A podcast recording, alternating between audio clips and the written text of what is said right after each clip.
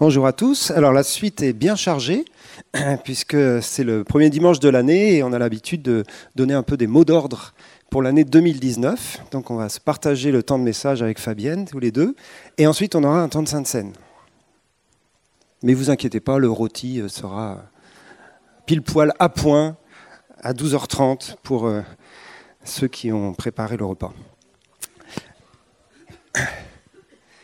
Quand je réfléchissais aux mots d'ordre, en fin de compte, euh, on peut, trouver plein de mots d'ordre. Il y a beaucoup de choses en ce moment que le Seigneur est en train de nous dire et nous montre. Il y a des, grandes directions qu'on va partager avec vous, qui ne sont pas nouvelles, qui sont là depuis plusieurs mois maintenant et qui, s'intensifient. Mais j'ai essayé de trouver, Seigneur, qu'est-ce qui va résumer tout ça? Qu'est-ce qu'on peut mettre Une phrase? Moi, vous savez, j'aime bien les trucs un peu slogans. Et j'ai trouvé la phrase. Dans la Bible, je vous rassure. c'est la, question qu'ont posée les Grecs euh, à Jésus. Il y a quelques Grecs qui étaient là à un moment donné euh, dans l'évangile de Jean, et puis euh, ils vont voir les disciples, et ils posent cette question toute simple. Nous voudrions voir Jésus. Et c'est ça. Moi, c'est ce que je retiens pour l'année 2019. Nous voudrions voir Jésus. En 2019, si on a ça, je vous assure, c'est bon. si on voit Jésus, si on le voit à l'œuvre, si on le voit en révélation ou si on le voit en, concrétisation dans des projets, on a trouvé le slogan qu'il nous faut. Parce que sans lui, nous ne pouvons rien faire. Nous voudrions voir Jésus. Et cette question, elle brûle dans mon cœur depuis des années et des années, et dans le vôtre aussi. Nous voudrions voir Jésus. Et puis il y, a un verset dans, l'épître de Pierre qui nous dit que nous nous réjouissons à l'avance parce que justement nous savons que nous le verrons un jour. Nous l'aimons sans l'avoir vu. Nous croyons en lui sans le voir encore. Nous réjouissons d'une joie indisible et glorieuse parce que nous aurons le salut de notre âme pour prix de notre foi. Et qu'est-ce qu'il est en train de nous dire là? Il nous dit en fin de compte, on ne va pas le voir sur la terre. On va le voir lorsqu'on entrera dans la gloire et lorsqu'il reviendra, peu importe, dans les deux sens ça marche. Et pour l'instant, nous marchons non pas par la vue, mais par la foi. Donc du coup, ça fait un peu retomber le soufflet. Hein. Nous voudrions, voir Jésus, mais en fin de compte, on ne va pas le voir. Mais en fin de compte, oui, on va le voir. On va le voir. Peut-être pas euh, en chair et en os, Jésus qui descend là au milieu de nous. Vous savez que c'est arrivé dans certains réveils. Hein révélation de Jésus. Alors, ce n'était pas son retour, hein, mais d'un seul coup, il vient, il marche, il est là. Ça, je veux bien le vivre, hein, pas de souci. Comme slogan, c'est pas mal. En 2019, euh, Seigneur, viens. Mais non, c'est quelque chose qui est bien sûr dans l'esprit et dans la foi. Et, on en parle beaucoup en ce moment. On revient sur ce verset d'Hébreu, chapitre 11, ou chapitre 12 plutôt, hein, qui nous dit que nous le contemplons nous le contemplons. Nous avons les, regards fixés sur Jésus, qui est l'auteur de la foi et le consommateur de la foi. Donc c'est par la foi que nous le contemplons, que nous fixons nos regards sur lui pour avoir une révélation plus grande. Et du coup, on va prendre ce texte de Jean 12, qui nous parle de, des copains grecs. Là. Alors c'est bien parce que les Grecs, vous savez, c'est un peu des Français en fin de compte. C'est un peu la, même, la même euh, euh, philosophie, la même mentalité. Nous avons été euh, forgés dans la philosophie grecque. Verset 20, chapitre 12. Quelques Grecs du nombre de ceux qui étaient montés pour adorer pendant la fête s'adressèrent à Philippe de Bethsaïda en Galilée et lui dirent avec instance Seigneur, nous voudrions voir Jésus. Philippe alla le dire à André, puis André et Philippe le dirent à Jésus. Ils ont pris leur courage à deux mains, ils se sont dit, bon, allez, on y va. Et voici la réponse du Seigneur, une réponse incroyable. Jésus leur répondit, L'heure est venue où le Fils de l'homme doit être glorifié. En vérité, en vérité, je vous le dis, si le grain de blé qui est tombé en terre ne meurt, il reste seul. Mais s'il meurt, il porte beaucoup de fruits. Celui qui aime sa vie la perdra, celui qui est sa vie dans ce monde la conservera pour la vie éternelle. Si quelqu'un me sert, qu'il me suive, et là où je suis, là aussi sera mon serviteur. Si quelqu'un me sert, le Père l'honorera. je fais exprès de, tout lire. Souvent, on s'arrête hein, dans les versets, on découpe. Puis là, il y, a, un découpage de chapitres qui n'a rien à voir avec le texte. Parce qu'ils vont voir Jésus avec cette question. Il y a des Grecs qui veulent te voir, Seigneur. Et Jésus leur répond. Donc c'est bien la réponse de Jésus à la question des Grecs qui est portée par Pierre ou Philippe. Et la réponse, c'est cette euh, parabole du grain de blé. Vous voulez voir Jésus? Eh bien, Il faut d'abord que le grain de blé meure. Parce que s'il ne meurt pas, il reste seul. Et s'il reste seul, on ne le voit plus. Parce qu'il est mort.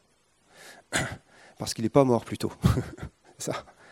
Et en fin de compte, s'il meurt, vous connaissez le principe, alors le grain de blé dans la terre, il meurt et hop, il va commencer à produire la vie. La vie vient de la mort. C'est ce que dit Jésus. Donc si vous voulez voir la vie, si vous voulez voir le vivant, il faut d'abord qu'il meure. Donc Jésus donne ce principe-là, et c'est bien sûr le cœur et la clé pour voir Jésus. C'est sa mort et sa résurrection. C'est l'œuvre de Jésus à la croix. Et euh, euh, la première chose que je voudrais dire par rapport à cela, nous voudrions voir Jésus, c'est que nous allons voir Jésus lorsque nous contemplons à nouveau la croix et l'œuvre parfaite qu'il a accomplie pour nous. C'est pas nouveau, mais c'est encore en 2019 le seul chemin pour voir Jésus. Il faut revenir là où Jésus a donné sa vie pour nous, là où Jésus s'est offert en sacrifice, et le contempler à la croix, lui qui donne sa vie pour le salut du monde. Il n'y a pas d'autre chemin, il n'y a pas d'autre euh, révélation qui nous permette de voir Jésus. C'est le seul chemin. contempler Jésus à la croix pour le découvrir, bien évidemment, ensuite, dans la puissance de sa résurrection.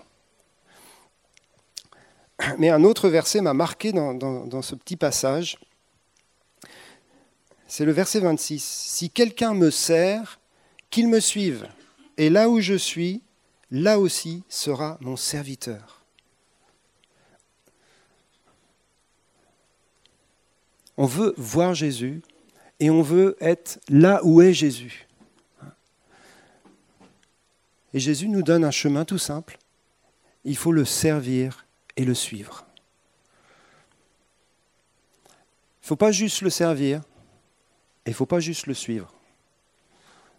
Il faut le servir et le suivre. Ou le suivre et le servir, on mettez dans l'ordre que vous voulez. C'est notre part. C'est-à-dire qu'on est dans un chemin où le service pour Jésus est toujours la priorité de notre vie en 2019.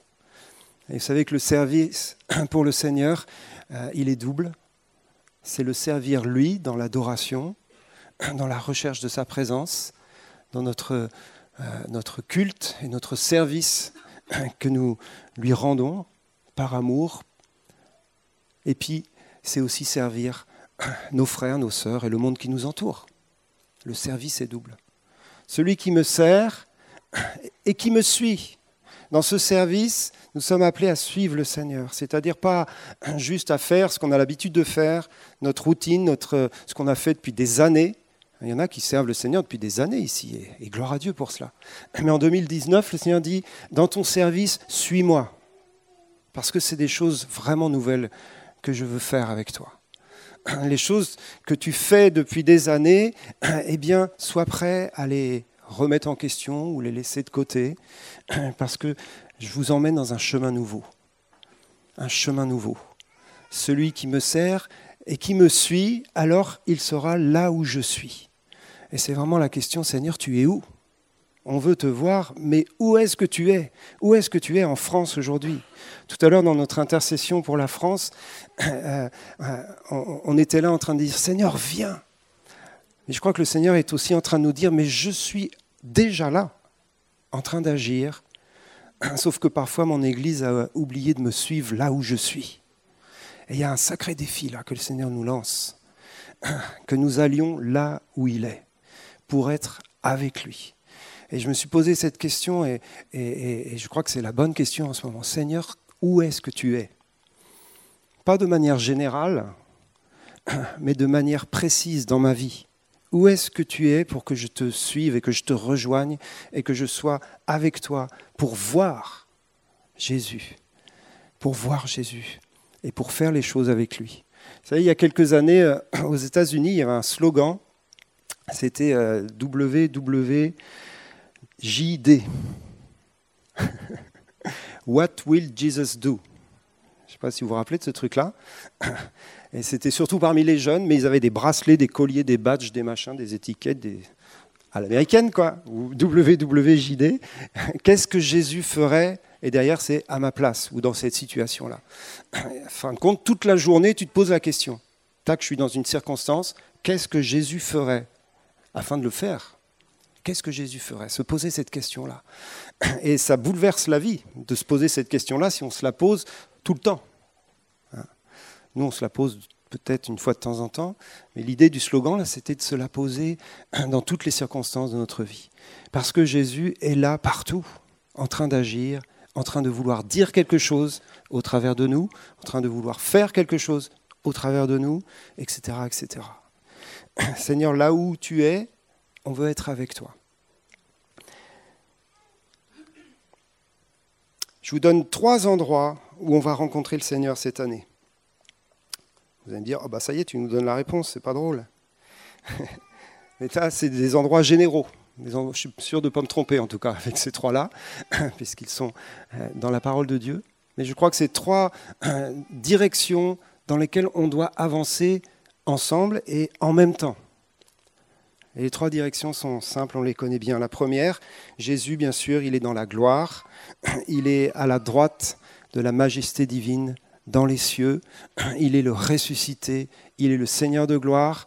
On parle beaucoup en ce moment de, du souverain sacrificateur selon l'ordre de Melchisédek. C'est ce que Jésus est aujourd'hui pour nous, souverain sacrificateur et roi. Et c'est là où on veut le rencontrer. Le rencontrer sur le trône. Un verset dans Hébreu 12 qui nous dit, nous le voyons couronné de gloire et d'honneur. C'est pas Hébreu 12 d'ailleurs, c'est Hébreu quelque chose. Hébreu 2, verset 9. Nous le voyons couronné de gloire et d'honneur. Et c'est là où nous pouvons chercher à le rencontrer ensemble. Nous voudrions voir Jésus dans une plus grande révélation de sa souveraineté, de son règne. Lorsqu'on intercède pour la France, comme on l'a fait tout à l'heure, on intercède pour que la révélation du roi et du souverain sacrificateur soit manifestée dans ce pays. Celui qui règne et qui amène son royaume sur la terre. Le deuxième endroit où on peut voir Jésus et le découvrir, eh bien, c'est beaucoup plus concrètement dans nos frères et sœurs. Puisque nous sommes membres de son corps, alors Jésus est présent parmi nous, en nous, et nous pouvons le voir lorsque nous regardons notre frère et notre sœur. Je ne vais pas vous faire le coup de vous regarder les uns les autres. Bon, bref. Et c'est le deuxième endroit où je suis persuadé que nous pouvons découvrir encore plus qui est Jésus. Vous savez que Jésus est venu habiter en chacun d'entre nous. Un verset qui dit Christ en nous, l'espérance de la gloire. Donc Christ est bien présent en nous et il est en train de nous transformer et de, de nous faire grandir pour que nous, nous, lui ressemblions de plus en plus. Et, et, du coup, lorsque nous sommes les uns avec les autres, nous sommes avec des gens qui sont en processus de transformation pour ressembler à Jésus. Ça, tu peux le dire à ton voisin. Tu es en processus de transformation pour ressembler à Jésus. C'est un peu long, mais ça va l'encourager un peu. Parce que souvent, euh, on oublie ça. Hein. ça veut dire quoi? Ça veut dire qu'en chacun d'entre nous, il y a un potentiel incroyable. Chacun d'entre nous est revêtu d'une dignité extraordinaire, enfant de Dieu, appelé à devenir fils et filles, semblable à Jésus, donc une dignité extraordinaire et aussi un, équipement de gloire. Chacun d'entre nous a reçu de la part du Seigneur un équipement de gloire pour faire les œuvres de Jésus, pour être des petits Christ sur la terre. Vous savez que chrétien, c'est ça que ça veut dire? C'est-à-dire des hommes et des femmes qui, dans leur mesure, ressemblent à Jésus. et manifeste qui est Jésus pour les autres. Parce qu'en fin de compte, Jésus ne le fera pas sans nous. Jésus ne le fait pas sans nous, ou très rarement. Quand Jésus euh, se manifeste dans la chambre de quelqu'un en pleine nuit pour lui dire... Euh, en général, qu'est-ce qu'il lui dit d'ailleurs, vous savez? Les, grands miracles des musulmans qui se convertissent dans leur chambre. En général, Jésus leur dit, va à telle adresse, rencontrer des chrétiens. Donc de toute façon, c'est toujours le même chemin. C'est-à-dire que Jésus se révèle pour les envoyer vers nous. Donc on ne va pas attendre que Jésus vienne dans toutes les chambres des Français, mais on va laisser chacun d'entre nous être des instruments du Seigneur. Mais du coup, dans notre communion fraternelle, lorsque nous sommes les uns avec les autres, Jésus est pleinement présent. C'est l'apôtre Jean qui nous le dit. Personne n'a jamais vu Dieu si nous nous aimons les uns les autres. Dieu est présent en nous. Dieu est en nous. Dans nos relations d'amour, il y a une révélation de Jésus. Et c'est encore quelque chose que le Seigneur veut faire, continuer de faire en 2019 de manière encore plus forte. Et ça va nous déboussoler à nouveau, parce que Jésus est au milieu de nous. Et la troisième dimension, elle est simple, elle est évidente aussi, c'est voir Jésus dans le monde, auprès de ceux qui souffrent spirituellement, matériellement, toutes sortes de souffrances. Vous savez que Jésus est auprès de tous, mais spécialement auprès de ceux qui sont dans des besoins concrets. Et on voit ça dans le Jean euh, Matthieu 25, c'est ce qu'on appelle le jugement des nations. Hein. Quand Jésus dira à ceux qui vont aller du bon côté, hein, j'ai eu faim et vous m'avez donné à manger, j'ai eu soif et vous m'avez donné à boire. J'étais en prison et vous m'avez visité. J'étais étranger et vous êtes venu vers moi. Mais Seigneur, quand est-ce t'avons-nous vu faire tout cela? On t'a pas vu, Jésus. On l'a fait peut-être, mais on t'a pas vu. Et Jésus répond À chaque fois que vous avez fait cela à l'un des plus petits de mes frères, c'est à moi que vous l'avez fait. Nous voudrions voir Jésus, nous voudrions le voir, et en fin de compte, en allant auprès de ceux qui souffrent, et en étant à leur service, parfois dans des choses toutes simples, eh bien nous sommes là où est Jésus. Et nous pouvons le voir agir. J'ai un témoignage incroyable à vous raconter là. Malheureusement, ce n'est pas moi qui l'ai expérimenté, mais c'est pas grave. J'aurais bien aimé. Euh, c'est un ami pasteur euh, qui s'appelle Bob Aubert. C'est une histoire qui date des années 90 mais elle est tellement belle que je vous la raconte. En plus, elle est de circonstance, parce qu'elle parle des fêtes. Ce pasteur, euh, qui était un, pasteur vignard, qui, avait, euh, qui, a toujours beaucoup d'amour et de compassion pour les gens, et qui prie pour les malades, qui a beaucoup de succès dans la guérison divine, il organisait chaque année un voyage au Mexique, dans les villages les plus pauvres du Mexique, avec son église, pour aller apporter de la nourriture, etc. Donc le, truc un peu classique, mais quand même, il faisait, ça tous les ans régulièrement, et ils apportaient euh, cette, cette nourriture et cet amour en même temps. Et donc, une année, ils y ont été pour les fêtes, et pour les fêtes de Noël. Et ils se sont dit, en plus de la nourriture, cette année, on va amener des cadeaux aux enfants. Donc ils ont rempli leur camion de, de cadeaux emballés. Tous les gens de l'église avaient acheté des, cadeaux tout neufs, avaient fait des paquets cadeaux et ils avaient rempli le camion de cadeaux. Et ils ont été à Noël visiter les villages avec leurs cadeaux. Et donc, ils faisaient la fête de Noël avec les Mexicains. Et euh, il y avait le moment de la distribution des cadeaux.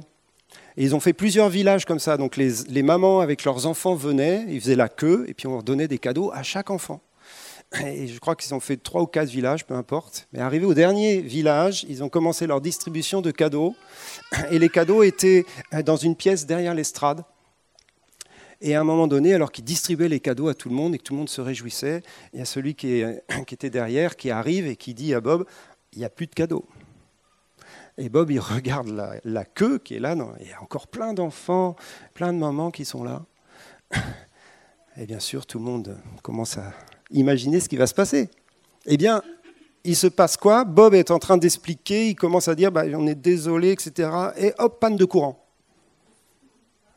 C'était, vous savez, sûrement un, comment on appelle ça Voilà. Tout s'arrête, et du coup, hop, ils sont dans le noir, et puis donc il peut même plus parler, il n'a plus de sono, etc. Et cinq minutes après, ça redémarre. Et ceux qui sont dans la salle des cadeaux, là, ils ouvrent leurs yeux avec la lumière. La salle est remplie de cadeaux. C'est juste incroyable.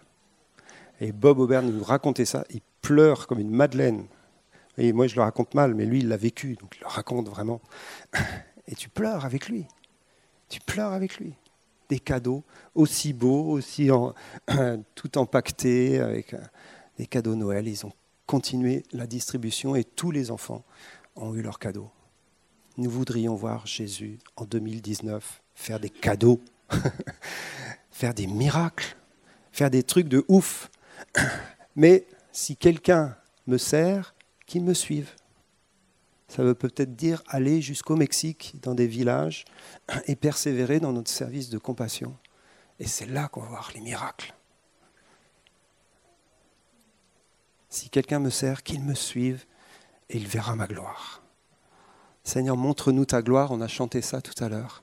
Sa gloire, elle est en haut et elle est en bas. On veut la voir en haut et la vivre en bas. Et c'est ça, pour 2019, ce que je souhaite à chacun d'entre nous. Et je laisse la parole à Fabienne pour la suite.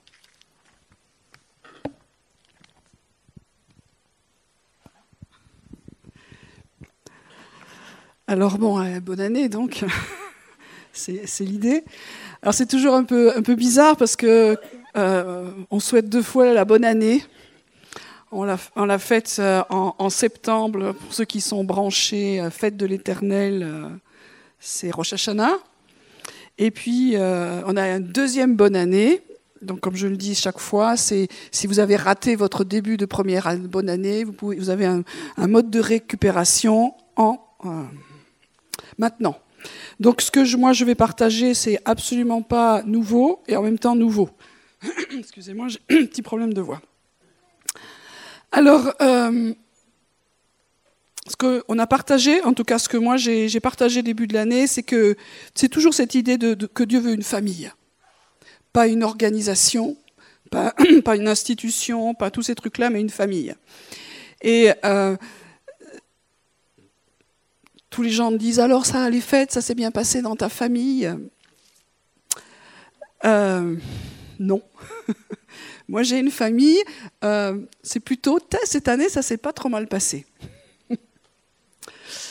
Alors euh, c'est compliqué d'avoir une vision de la famille qui est, qui est incroyable. Alors je bénis tous ceux parmi vous qui ont eu la chance d'avoir une famille à peu près fonctionnelle ou pas trop dysfonctionnels, parce qu'il ne faut pas rêver, tant mieux.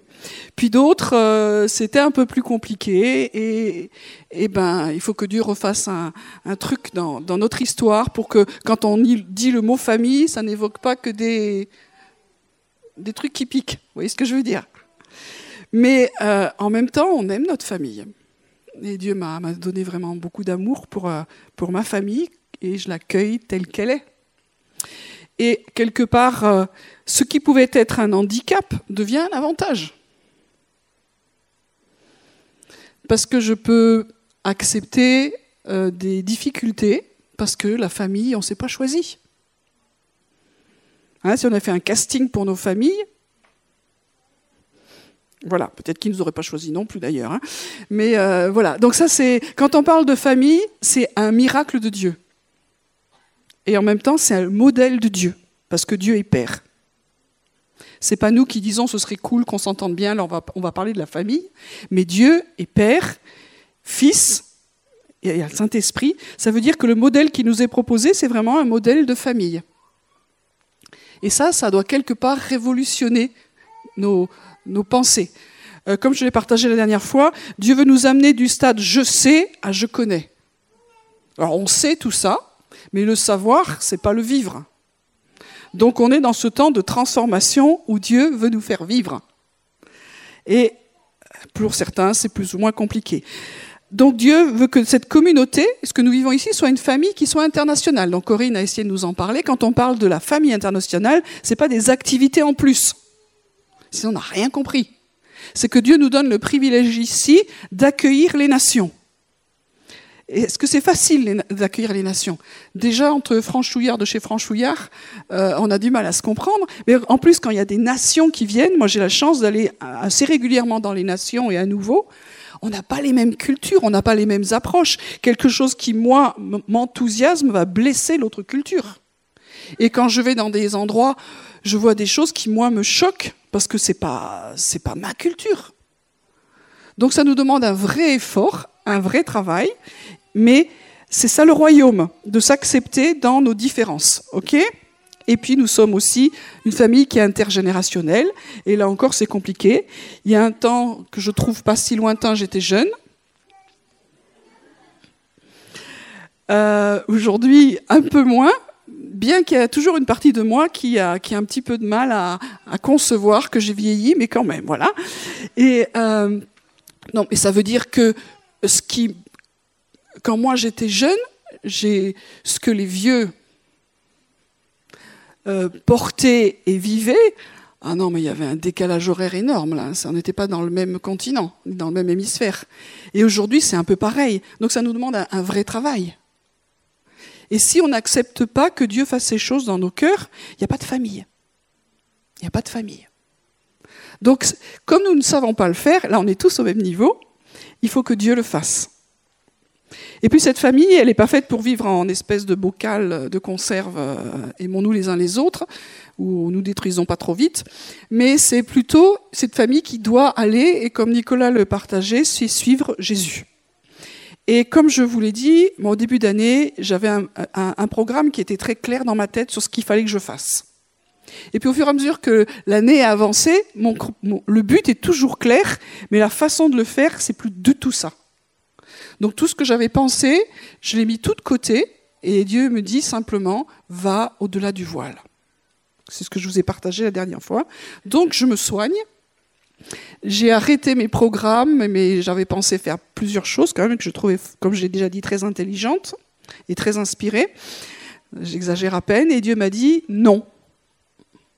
Et chaque fois que j'ai une idée que je pense inspirée du Seigneur, en fait, il me dit non. C'est très curieux. Donc j'encaisse le non. Et pour ma vie et pour ce que nous vivons, nous avons besoin d'aller le vivre au-delà du voile. Qu'est-ce que ça veut dire au-delà du voile? C'est vraiment cette dimension où la vie éternelle, la présence de Dieu est là et nous n'y connaissons rien. Il faut être honnête. Comme je l'ai déjà dit, je redis parce que c'est pédagogique, nous faisons de temps en temps des excursions. On a des moments où on vit quelque chose de fort et le reste du temps, on a la vie normale avec Jésus qui nous suit ou pas. Enfin, on déclare qu'il nous suit. Donc, c'est quand même nous qui, qui faisons le job. Et Dieu dit non, c'est autre chose maintenant. Et le autre chose est urgent et nécessaire à cause des temps qui sont au milieu de nous. Je ne sais pas comment me le dire et vous le dire. Il faut qu'on se réveille. Hein Dieu peut nous faire grâce et que les choses se calment. Mais nous sommes dans une situation en France qui est, qui est très compliquée. L'Église n'est pas en mouvement, en train de se réveiller, en train de prier, en train de, de, ça se voit fort peu. Et, là, il y, a, vraiment, ça commence par un, réveil dans nos propres vies, dans nos vies individuelles, dans ce qui se passe aujourd'hui. Est-ce que je regarde euh, les infos ou même pas Ou ça me concerne pas Et là où ça me concerne, c'est quand ça me gêne parce que je peux pas aller quelque part ou travailler, que les gilets jaunes bloquent, euh, ou etc. Ou est-ce que j'ai autre chose qui se passe dans mon cœur? Et Dieu veut nous réveiller. Et il nous a prévenu qu'il y aurait des temps d'ébranlement. Et moi, je crois que c'est des temps d'ébranlement gentils. En même temps, je regardais, il y a eu plus de, quelques morts de trop, et il y a plus de 1000 blessés graves. Enfin, graves, c'est des gens qui sont estropiés, qui sont en difficulté. C'est pas rien. Il y a un prix du sang qui se passe au milieu de nous, des fois dans la plus grande indifférence de nous-mêmes. Donc il y, a des choses qui sont là, il se passe quelque chose dans notre pays, notre pays, c'est le temps de se réveiller, et Jésus veut nous réveiller. Et moi, ce qui me dit, alors je vis beaucoup de choses ces temps-ci, qui me bousculent, qui me dérangent, qui me dérangent, ouais, parce que ça change ma, mentalité, ça change ma théologie, ça change mes habitudes. Euh, est-ce que c'est bien de vivre ça? Oui. Est-ce que vous êtes ébranlé par Dieu actuellement? Est-ce que les ébranlés peuvent lever la main? C'est important d'accepter ce travail-là. Alors, euh, Dieu me donne des textes que je connais, que je connais, que je connais, et puis je ne les connais pas. Parce que, euh, et, il faut rentrer davantage dans ces choses-là. Donc je voudrais juste avec vous revoir deux, trois choses. Le premier qui m'a donné pour nous, tout simplement, c'est un texte qu'on connaît bien. C'est Jésus, vous savez, il choisit des disciples. Donc on, le voit dans tous les, pratiquement dans tous les évangiles, mais j'ai pris Marc, c'est court. Voilà. Marc 3, euh, verset 13. Donc, il, euh, comment il choisit les disciples, Jésus? Il prie. Comment nous prenons nos décisions? Seigneur, merci de bénir mes décisions. Amen. Alors, on, le met dans un paquet cadeau. Mais très souvent, c'est, euh, on fait comme ça, quoi. Donc, il monte sur la montagne et puis euh, il appelle ce qu'il voulut et il vient vers lui. Donc il y a d'autres passages qui montrent clairement que, c'est le Père qui lui montre qui. Et vous savez qu'à ce moment-là, il n'y avait, pas que douze disciples, il y en avait plusieurs. Et parmi tous ces disciples, il en choisit douze. Alors nous, on se dit, on est Français, temps mort. Oh, c'est dégueulasse. Tant nous, on est là depuis le début, et il ne choisit même pas. Ça, c'est les Français. Et on est étonné qu'il n'y ait pas eu un mouvement de gilets jaunes parmi les autres euh, disciples devant tant d'injustice. Il ne nous a pas choisis. Et vous savez qu'il y avait plusieurs cercles. Il y avait les 120, il y avait les 70, il y avait les 12 et puis il y avait les 3. Et, quand on n'est pas dans le truc, on se dit c'est pas juste. Est-ce qu'on peut dire euh, à Jésus qu'il n'était pas juste? Non, on n'ose pas, mais enfin. bon, après, il faut voir euh, comment ils sont tous morts. Ils sont morts en martyrs, hein Donc après, en voyant leur mort, bon, c'était bien qu'on n'y soit pas, en fait. Donc des fois, euh, Dieu connaît la fin de, l'histoire. Donc il, il, est choisi. Et puis, euh, ce qui m'a touché, et c'est ce que Jésus voulait que je voie, il, appela ce qu'il voulut, ils vinrent à lui, il en établit douze pour les avoir avec lui. Pourquoi est-ce que Jésus voulait avoir des disciples avec lui? Alors tout de suite, nous, on pense business, c'est parce qu'il fallait qu'il les envoie, et c'est vrai. Il dit après, il les envoie. Et c'est intéressant, il les envoie pour quoi faire? Pour prêcher avec le pouvoir de chasser les démons c'est notre travail. Est-ce que ça a changé aujourd'hui? Allô? Donc il y a ces trois choses qui sont là, c'est-à-dire que Jésus veut nous avoir avec lui. Et ça, c'est cette idée de famille. Moi, ça me touche de dire que euh, les, gars qu'il a choisis, c'était pas juste parce qu'ils allaient apprendre deux, trois trucs et après ils allaient, il allait les envoyer. Il voulait vraiment les avoir avec lui. Et aujourd'hui, c'est ça que nous avons d'abord besoin d'entendre, c'est que Jésus veut nous avoir avec lui. Est-ce que nous, nous avons envie d'être avec Jésus? On ne peut pas lui dire bonjour juste dans notre voiture le matin. Ça, c'est un temps de qualité zéro. Il faut un peu de temps à lui accorder. Il faut un peu de dialogue, il faut un peu de relation. Comment est-ce que nous avons de la relation avec Jésus? Chacun d'entre nous hein, le voit, mais moi Dieu travaille là-dessus. Qu'est-ce que j'ai comme relation? Et après, c'est pour nous envoyer aussi. Parce qu'il y a un monde qui a besoin pour prêcher. Donc, est-ce que nous sommes prêts à prêcher? Témoigner, mais prêcher. Il, il c'est pas écrit témoigner, c'est prêcher. C'est-à-dire que tous, vous êtes capables de prêcher. Je pourrais donner ce micro. Ça vous rappelle la classe où qui vais-je interroger? On a un truc important à chercher dans le cartable. Euh, tous, nous sommes capables de prêcher, c'est-à-dire d'annoncer la bonne nouvelle. Si à l'intérieur de toi, il y a une espèce de truc qui dit C'est pas grave, c'est cette année, tu vas apprendre à prêcher. C'est pas forcément là, devant nous, mais c'est aller vers. Est-ce que je suis capable d'annoncer la bonne nouvelle en cinq minutes? Et si tu n'es pas capable, il y a des formations, mais ça fait partie du truc de base. La deuxième chose, c'était pour chasser les démons. Oh. C'est la, vie normale d'un disciple. La vie normale d'un disciple et d'une famille, c'est on est avec Jésus parce qu'il a envie d'être avec nous. Donc arrêtez de dire que moi, l'adoration, c'est pas mon truc. Mais par pitié, soyez honnêtes. Soyons honnêtes. Si tu t'ennuies dans l'adoration, les formes, on s'en fiche. Mais si tu t'ennuies dans l'adoration, c'est qu'il y a quelque chose qui n'est pas touché dans ta relation. Il faut être honnête.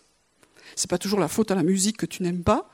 C'est pas toujours la faute aux autres qui prient. C'est simplement de dire j'ai un vide et je ne connais pas Jésus. C'est tout. Et ça se soigne. Parce que Jésus a envie d'être proche de nous. Et après, il a envie que nous prêchions la bonne nouvelle. Et que nous chassions les malades. Si je ne sais pas le faire, merci d'avoir rectifié, donc nous chassions les démons. Si tu ne sais pas le faire, est-ce qu'il y en a qui ne savent pas le faire? Allez-y. Qui ne sait pas chasser les démons? Tous les autres savent. Je prends une photo.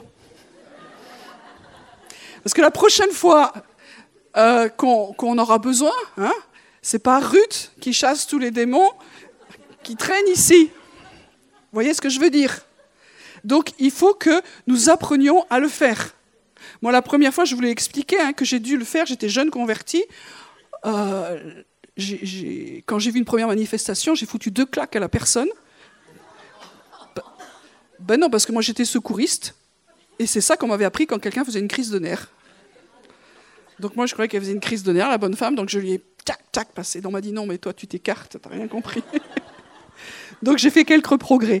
Donc aujourd'hui cette église doit être capable d'être avec Jésus aussi longtemps qu'on veut on a, des réunions de veilleurs une fois par mois pour ceux qui sont dans la maison de prière, mais c'est pour tout le monde. Et on a dit, on va pas mettre de limite au Seigneur, on va rester le temps qu'il faut. Est-ce que nous sommes capables de rester une heure, deux heures, trois heures avec le Seigneur en disant, c'est trop court? Ou purée, qu'est-ce que c'est long J'en peux plus. Ça doit se travailler. Est-ce que nous sommes capables On fera cet exercice un jour avec votre voisin dans le culte, moi je le crois. Annonce-moi l'évangile.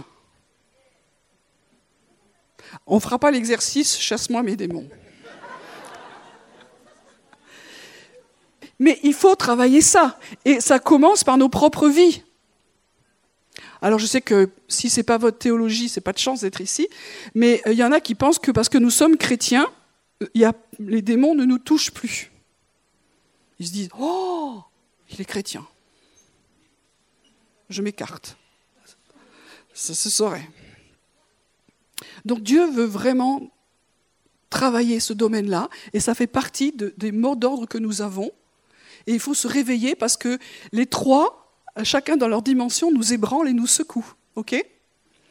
Et puis, dans ce temps où je suis dans la, dans la présence de, du Seigneur, au-delà du voile, Dieu me remet mes fondamentaux.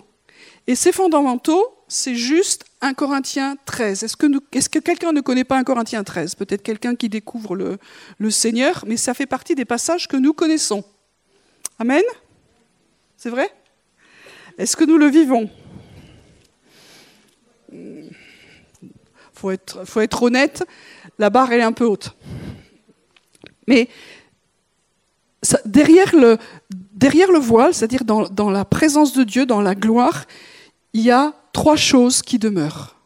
Et c'est ce que Dieu est en train de me dire. Il y a trois lois fondamentales qui sont le fondement de tout. Et quand on lit un Corinthiens 13, euh, on, voit quand je parlerai les langues des hommes et des anges. Parce qu'on peut parler des, langues d'anges. Waouh C'est ce que nous appelons le, parler en langue, les langues spirituelles. Et eh bien si j'ai pas l'amour, euh, c'est n'importe quoi. Quand j'aurai le don de prophétie, la science de tous les mystères. Alors ça, ça nous parle, nous ici, on se dit waouh, on a compris des trucs incroyables. Mais euh, euh, si j'ai toute cette connaissance là, si j'ai pas l'amour, ok, ça calme. Et puis il y a, toujours aussi au milieu du, corps de Christ ceux qui sont la foi. Vous savez, il y a le mouvement de la foi. La foi règle tout. La foi fait toute chose. On peut être, oh, c'est toujours souvent ceux qui sont au niveau de la guérison. Mais si tu as la foi, même jusqu'à transporter des montagnes, si tu n'as pas l'amour, qu'est-ce que dit le texte? Je ne suis rien. Comme ça, c'est fait. Et puis, si je distribuais tous mes biens pour la nourriture des pauvres, c'est-à-dire c'est tout ce qu'on a dans notre cœur par rapport aux pauvres, par rapport au mouvement social, le fait d'aider son prochain. Si tu n'as pas l'amour, voilà, c'est pareil. Et puis, la chose ultime, si j'accepte la mort pour le Seigneur, si je n'ai pas l'amour, je ne suis rien. Et vous savez que par exemple, dans beaucoup de religions, on accepte la mort pour sa foi, mais sans amour, pour ses convictions. Et peut-être pour les récompenses incroyables qu'on aura après. Mais ce n'est pas ça. Donc ça nous recale. Et puis Paul explique qu'est-ce qu'est l'amour. Donc je passe là-dessus. Et personne ne peut vivre ça. Déjà, le, premier, le premier exemple, l'amour est patient.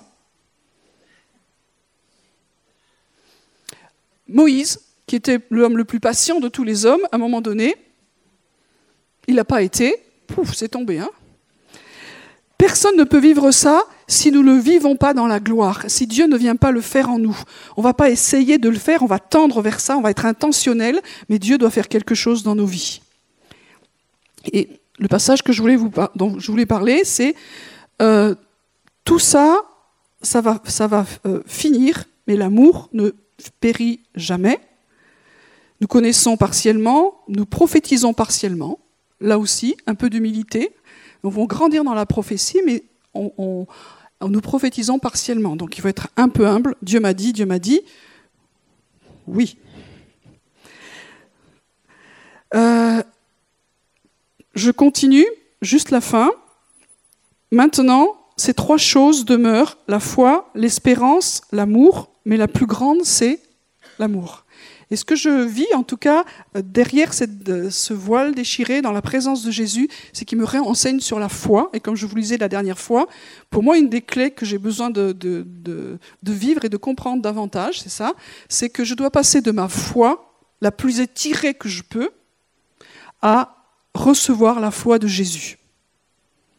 Ça fait juste toute la différence. Vous comprenez? Moi, j'essaye. Si je passe du temps avec Jésus, il a besoin de me donner sa foi. Ma foi, j'en connais les limites. Il y a des endroits où ça va et d'autres c'est très petit. Mais nous avons tous besoin de recevoir la foi de Jésus, qui est l'auteur, celui qui fait naître la foi et qui l'amène à la perfection. Et puis l'espérance. L'espérance, souvent on n'en parle pas trop dans, nos, milieux, mais c'est ce qui met en, action aussi la foi, l'espérance. Et parce que nous commençons à voir les choses, nous, voyons. Et euh, l'Épître aux Hébreux nous dit que c'est que c'est l'encre, c'est l'image de l'encre, de l'âme qui pénètre où? Au-delà du voile, là où Jésus, souverain sacrificateur selon l'ordre de Melchisédek, est allé. Ça veut dire que notre foi, elle fait que aussi nous avons une espérance qui est dans la gloire.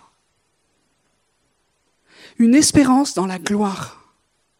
Trop souvent, notre espérance, elle est dans le quotidien. Notre espérance, elle, est, petite, alors que notre espérance doit être grande. Nous devons voir les choses que Dieu voit, entendre les choses que Dieu entend. Nous devons nous positionner par rapport pas simplement à notre vie, mais aussi à l'éternité. Il y a des choses qui doivent être changées. Si nous sommes chrétiens et que nous pensons notre vie chrétienne que, dans, ce que nous vivons, dans cet espace-temps, la Bible dit, bah, c'est dommage pour vous. Hein Donc là, l'espérance doit être bien plus grande. Mais la chose la plus importante, c'est l'amour. Donc aujourd'hui, nous sommes impliqués, nous sommes encouragés à grandir dans l'amour.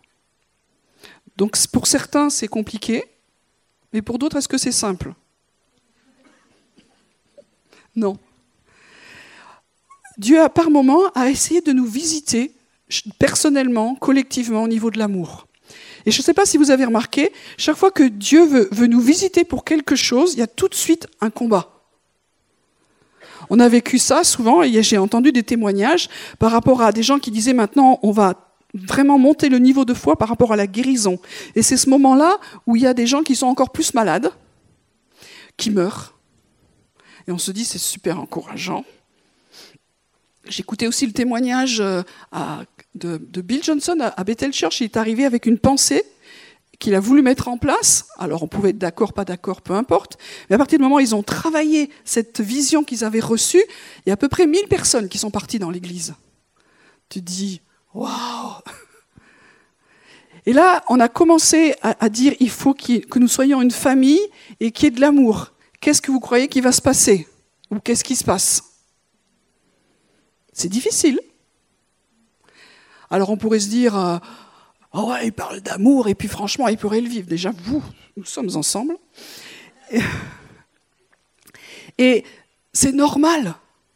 Quand, Dieu commence à dire une parole sur une communauté qu'on veut essayer d'y rentrer, c'est normal qu'il y ait du combat. Soit on s'arrête en se disant, ben, on n'y arrive pas. Et. Soit on se dit, c'est ça, et on va persévérer. Et je nous encourage à persévérer.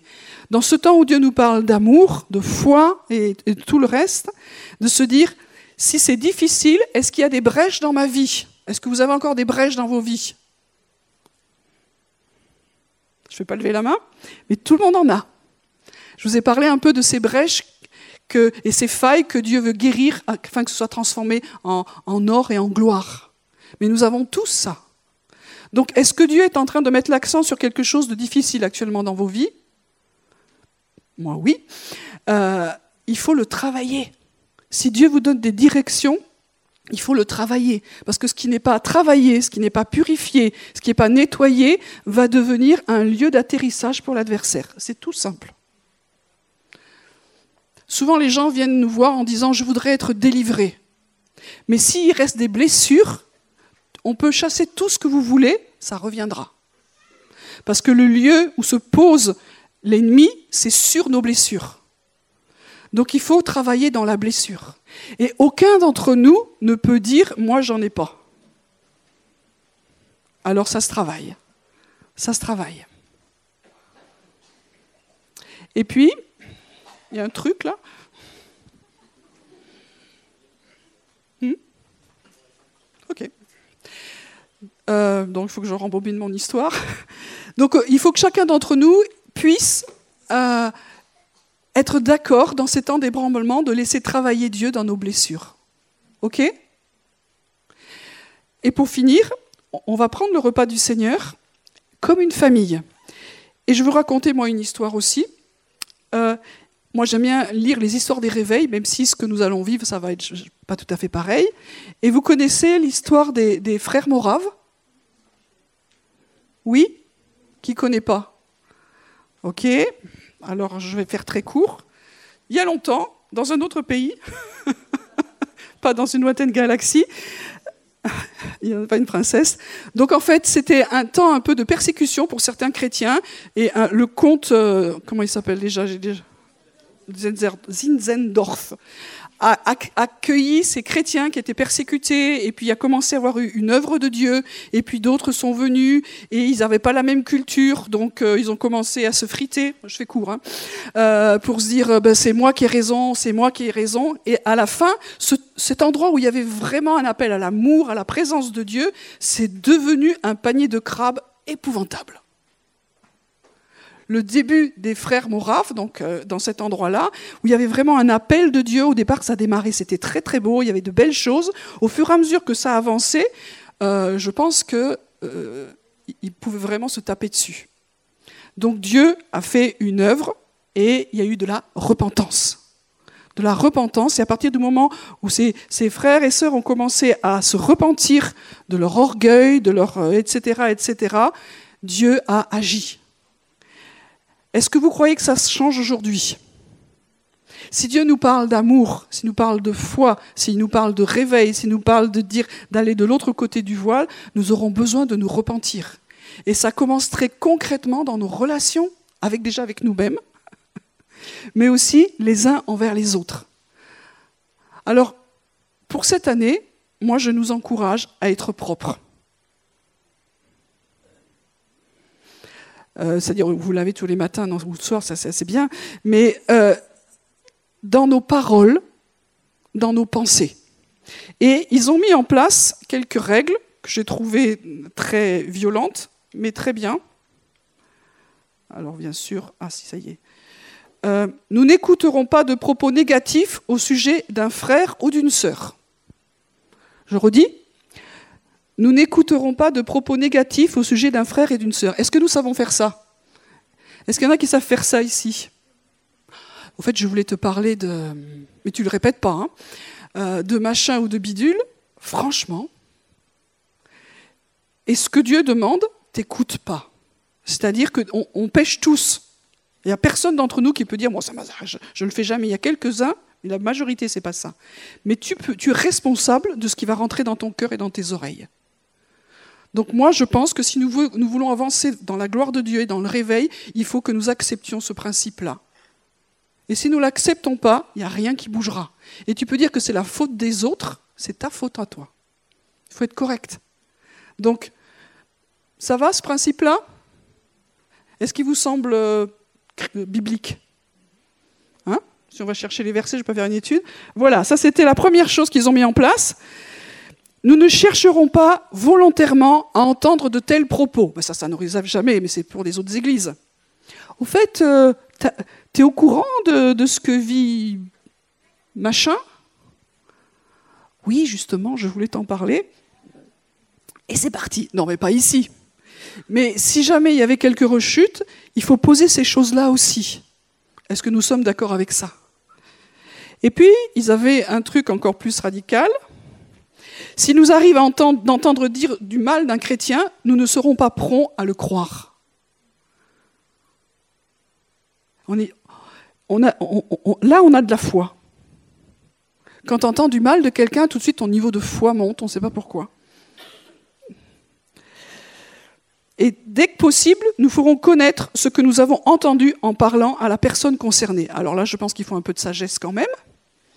Mais euh, si on veut qu'il y ait une atmosphère saine, on ne peut pas présupposer que tout le monde dit du mal de toi. Parce que sinon, je ne suis pas en sécurité dans la famille.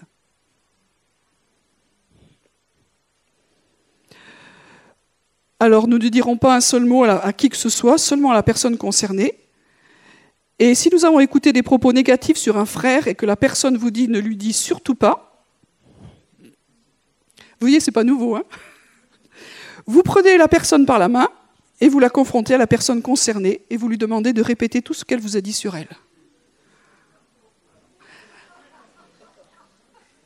Ben, ça vous arrive une fois, à mon avis, vous êtes calmé à vie.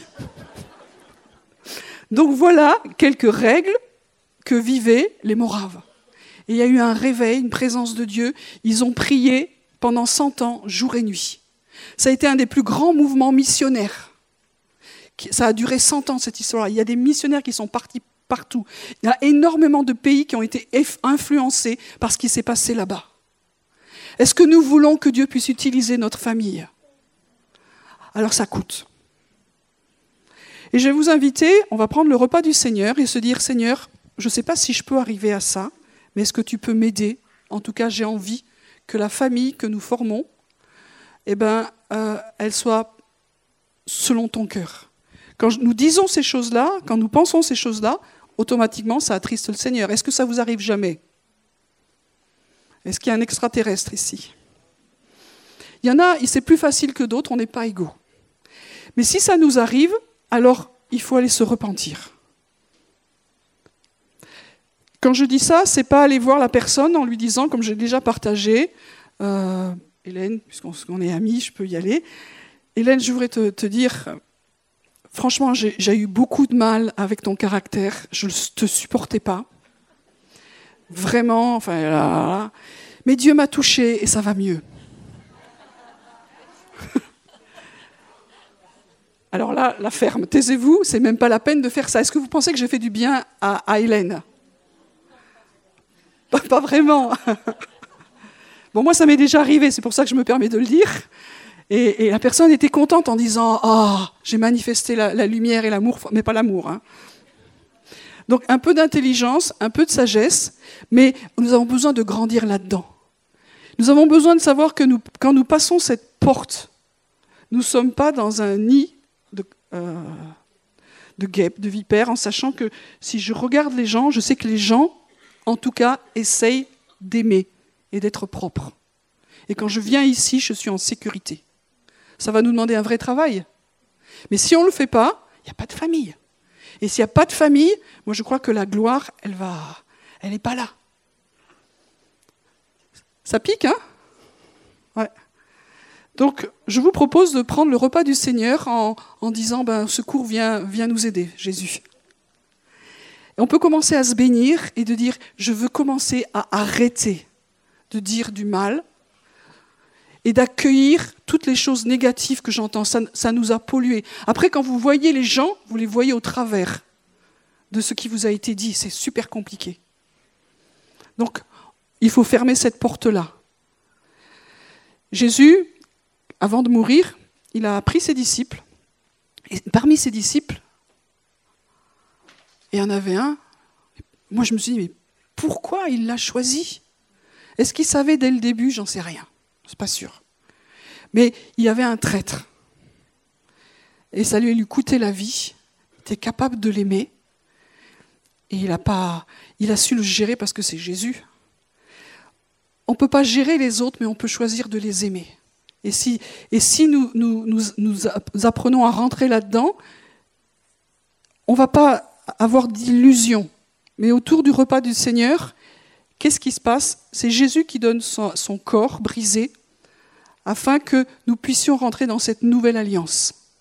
Et cette nouvelle alliance, c'est tu aimeras ton Dieu et ton prochain comme toi-même. Qui est mon prochain? Ça commence par la famille où Dieu nous a placés.